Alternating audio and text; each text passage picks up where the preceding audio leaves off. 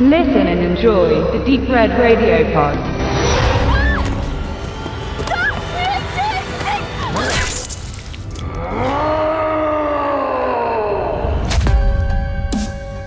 Lost After Dark. Es dauert nicht mehr lange, dann dürft ihr euch auf unser 80er Jahres Special freuen, in dem wir uns dem Genre Kino dieser Dekade widmen. Dass diese Dekade mit zu den beliebtesten und bekanntesten unter Horrorfreunden gehört, ist hinlänglich bekannt.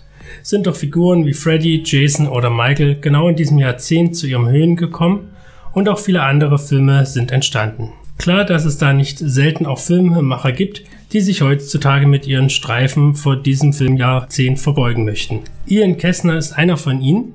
Mit Lost After Dark und der Tagline And You Thought the 80s Were Dead will er sich vor seiner Lieblingszeit in Sachen Horrorfilm verbeugen und bietet einen Slasher ganz in deren Stil. Herausgekommen ist ein Produkt, das passt und Spaß macht. Denn Lost After Dark passt sich in seinem Stil komplett den 80ern an. Auch in der Story, sie ist dünn und löchrig und bietet somit genau das, was die Story eines Slashers dieser Art seinerzeit ausgemacht hat. Wie fast immer geht es um ein paar Teenies. Hier in diesem Film klauen sie den Schulbus ihrer Schule und machen damit eine Spritztour.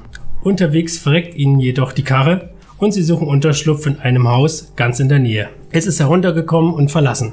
Wobei, verlassen ist es nicht ganz, denn ein Kannibale geistert durch die Gänge und ein Teenie nach dem anderen muss nun um sein Leben fürchten. Das blutige Schauspiel beginnt.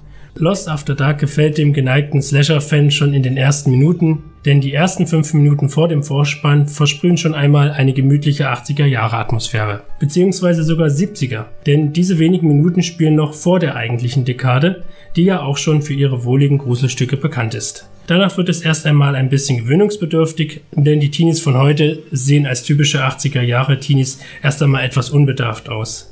Zumal man sich in Sachen Klamotten vielleicht hier und da auch etwas tiefer in die Materie hätte begeben dürfen. Doch sobald es dunkel wird, geht der Slasher Spaß los. Denn sowohl das gruselige Haus als auch die düsteren Wälder drumherum geben eine galante Atmosphäre frei, die man sowohl in letzter Zeit nur bei Warte bis es dunkel wird erleben durfte. In Sachen Set-Design wurde sich wirklich viel Mühe gegeben, um die geliebte Zeit wieder aufleben zu lassen. Na, und wenn der Kannibale zuschlägt, geht es dann so richtig ab. Es werden keine Gefangenen gemacht und die meisten der Protagonisten müssen in blutigster Form dran glauben. Ob nun mit Hacke, Messer oder mit der bloßen Hand, hier geht es gar deftig ab, wenn der Mistkerl hier seinem grausamen Tatenwerk nachgeht und zudem sind die blutigen Effekte allesamt handmade und zeigen dem computergenerierten Effekt den Stinkefinger. Lediglich der Grindhouse-Effekt könnte dem einen oder anderen etwas auf die Nerven gehen. Denn Lost After Dark ist nicht nur ein Slasher im 80er-Jahres-Stil, ähnlich wie bei Planet Terror oder Hobo with a Shotgun, wurde auch dieser Film künstlich verfremdet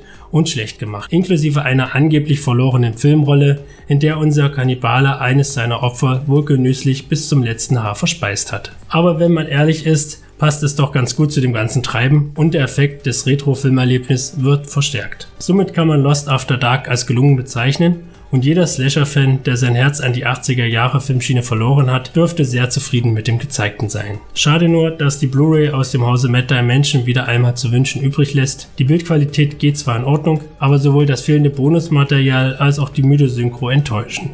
Dennoch bleibt der Film eine Empfehlung wert.